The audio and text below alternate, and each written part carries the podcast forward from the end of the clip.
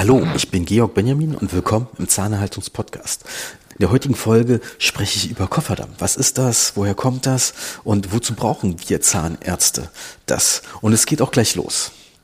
Erstmal, wenn du dir das überhaupt alles nicht vorstellen kannst, was Kofferdamm ist, und weil das jetzt hier ein reines Audioformat ist, geh auf YouTube, tipp ein, was ist Kofferdamm mit einem M bitte und sieh dir einfach unsere Videos zu dem Thema an. Zur Geschichte vom Kofferdamm. Kofferdamm ist nichts Neues. Es wurde vor über 150 Jahren erfunden, in USA tatsächlich. Und damals gab es noch keine richtigen Absaugen für Speichel. Ihr müsst euch vorstellen, der Patient saß mit einer Nierenschale und der Mund und während der Zahnarzt gebohrt hat, lief die ganze Zeit das Wasser, das Bohrwasser einfach raus in die Schale und musste aufgefangen werden. Und dann hatte ein Zahnarzt die Idee, dieses neue Material zu nehmen, Gummi, und hat so ein Gummituch genommen, ein paar Löcher reingestanzt und das über die Zähne gezogen und könnte plötzlich diese moderne Füllung, die damals aus Amalgam bestand, direkt trocken beim Patienten legen. Und das hat natürlich dann dazu geführt, dass es enorm sich verbreitet hat. Äh, tatsächlich ist es so, dass jeder Zahnarzt und jede Zahnärztin auf der Welt kennt Kofferdamm, weil das Teil der universitären Ausbildung war, Kofferdamm zu benutzen. Und es ist aber ein bisschen deutlich zurückgegangen, äh, die Kofferdammnutzung, unter dem einen Grund, weil die, natürlich die zahnärztliche Absaugung viel, viel besser geworden ist und dementsprechend manche Kolleginnen glauben, dass man es nicht mehr braucht. Dabei finde ich, hat Kofferdamm extrem extreme Vorteile für einen Patienten. Denn wir können ja dadurch, dass wir verschiedene individuelle Lochungen machen können in diesem Tuch, also sagen wir, wir stellen euch vor, wir, man behandelt einen Frontzahn und locht einfach von, von Eckzahn bis Eckzahn, hat sechs Löcher, zieht die rüber. Und dadurch schützen, schützt man sich ja auch gleich noch vor mehreren Sachen, die wir Zahnärzte so machen. Zum Beispiel, falls irgendwas abbricht, wenn man eine Krone abnimmt, können diese ganzen Metallsplitter oder Amalgamsplitter gar nicht in den Mund gelangen, weil die im Tuch aufgefangen werden. Auch das Wasser, das wir auf euch raufspritzen, läuft dann nicht mehr den Rachen runter und dann hat man nicht so einen Kampf zwischen Sauger, Zunge und so weiter, sondern das ist viel, viel entspannter und tatsächlich Leute, die Angst haben oder einen Würgereiz haben, die finden es auch viel, viel angenehmer, mit so einem Tuch zu arbeiten. Dann gibt es natürlich selten Möglichkeiten, dass ein Patient zum Beispiel einschläft. Äh, ja, das passiert unter Kofferdamm, gerne mal, weil ja nichts passiert. Und dann plötzlich aufwacht und dann irgendwie sich bewegt und vergisst, dass er dann auf dem Zahnarztstuhl ist, dass dann plötzlich eine Bewegung im Bohrer sein kann, die nicht normal ist oder man im schlimmsten Fall sogar abrutscht als Zahnarzt. Und dann ist es gleichzeitig ein Schutz dass so ein Bohrer nicht in der Wange landet und äh, sondern eher im Gummituch. Tatsächlich gibt es viele Kinderzahnärzte und Zahnärztinnen, die das verwenden, absichtlich, weil bei Kindern ist es nochmal etwas komplizierter. Gerade die jungen Kinder unter sechs, da wird es als Regenschirm bezeichnet für den Zahn. Und die bewegen sich mal viel und das ist wichtig, dass diese Behandlung sehr schnell geht, weil man eine kurze Aufmerksamkeitsspanne und dann ist es umso wichtiger, falls das Kind plötzlich irgendwie hibbelig wird, dass es geschützt ist. Und jetzt nochmal wie läuft eigentlich eine Kofferdarmisolation bei einem Patienten ab? Wie gesagt, wenn ihr euch das nicht vorstellen könnt, schaut ruhig in unseren YouTube-Kanal. Aber im Prinzip erstmal nehmen wir das Tuch, legen das über den Bereich, den wir isolieren wollen und markieren mit einem Stift einzelne Punkte, die den jeweiligen Zahn betreffen und machen dann äh, pass, äh, passende Löcher in das Tuch, so sowas ähnliches wie im Locher rein und haben dann schon mal diesen Bereich, den wir isolieren wollen. Dann testen wir mit Zahnseide, ob wir überhaupt durchkommen durch die Zahnzwischenräume.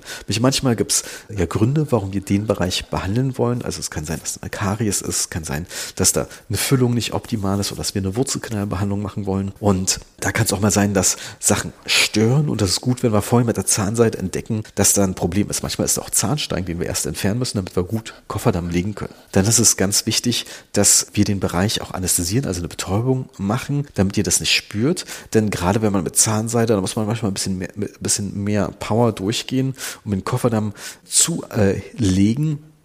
Das ist schon schöner, wenn das Ganze betäubt ist. Ich bin ja persönlich ein großer Fan eher mehr zu betäuben als weniger, weil ich das Gefühl habe, dass Angstpatienten entstehen erst dadurch, weil es gab keine äh, gute Schmerzausschaltung. Wenn wir dann jetzt alles betäubt haben und vielleicht mal in manchen Fällen machen wir sogar noch mal einen Kältetest, um sicher zu gehen, dass die Betäubung auch wirklich sitzt, können wir jetzt den Kofferdamm rüberziehen über die Zähne. Das ist meistens Teamarbeit, dass ich oder meine Assistenz den halte und wir drücken dann die Zwischenräume. Manchmal brauchen wir auch Halteelemente, je nachdem, wo das ist. Aber zum Beispiel wenn wir im Frontzahnbereich arbeiten, zwischen Exon und Exan, die Sechszähne, dann bra braucht man das oft nicht. Da kann, hält der Kofferdamm auch einfach so. Kommt immer darauf an, was man macht. Und ist interessant auch, dass obwohl die Kofferdamm-Applikation relativ einfach ist und sehr viel Vorteile hat, haben das viele Zahnärzte in ihrer täglichen Routine nicht mehr so richtig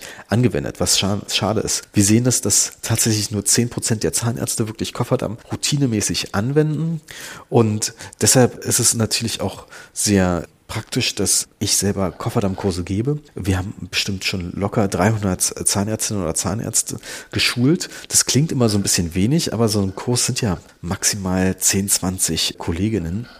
Und dementsprechend dauert das Jahre, bis man diese Zahl aufgebaut hat.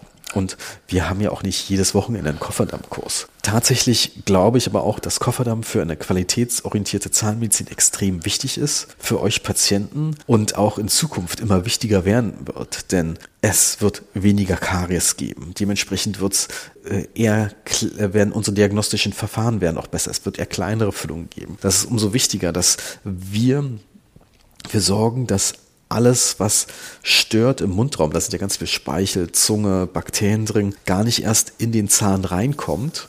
Und dann gibt es auch neben Wurzelkanalbehandlung bei so besonders tiefen Karies, die lange unentdeckt waren, Situationen, da wollen wir den Nerv trotzdem mit einer Pulpotomie erhalten. Das ist nochmal ein Thema für einen separaten Podcast. Aber dort ist es noch wichtiger, dass diese Bakterien nicht in den lebenden Nerv reinkommen, sodass wir den auch wirklich langfristig vital erhalten und somit auch zukünftige Wurzelkanalbehandlung erstmal rausschieben oder vielleicht sogar ganz vermeiden. Und es ist natürlich schön, dass Zahnerhaltung so vielseitig geworden ist.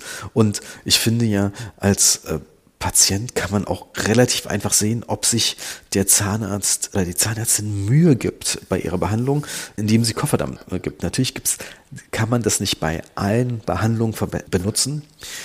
Explizit sage ich jetzt zum Beispiel, wenn jemand eine Krone präpariert, dann macht es da nicht unbedingt Sinn, Kofferdamm zu benutzen, besonders wenn vorher schon eine Krone drauf war. Aber ich sag mal, bei Teilkronen, Füllung Wurzelkanalbehandlung auf jeden Fall, Pulpotomien auf jeden Fall, ist das extrem sinnvoll und die Vorteile überwiegen einfach.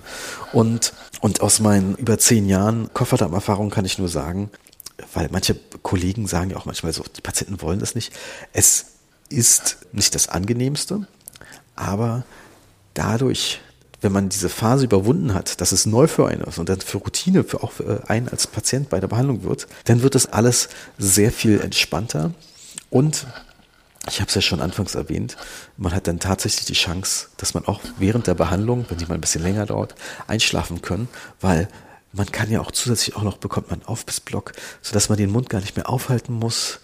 Und das Ganze läuft einfach so äh, hin, so dass man in Ruhe ein Nickerchen machen bei der Behandlung. Ja, wenn ihr natürlich ganz aufgeregt seid, wird das nicht funktionieren. Beim ersten Mal nicht, aber spätestens beim zweiten Termin mit Kofferdarm kann das gut passieren. Also, mehr zum Thema Zahnhaltung kommt dann in weiteren Podcasts und ich bedanke mich für eure Aufmerksamkeit, dass ihr bis hierhin gehört habt. Falls ihr Fragestellungen habt zu komplexen Wurzelkanalbehandlungen oder zur Vitalhaltung mit Pulpotomie, dann geht gerne auf meine Webseite www.kofferdamm.org, Kofferdamm mit einem M am Ende und bucht euch einen Beratungstermin und dann werden wir sehen, wie wir eure Zähne erhalten können.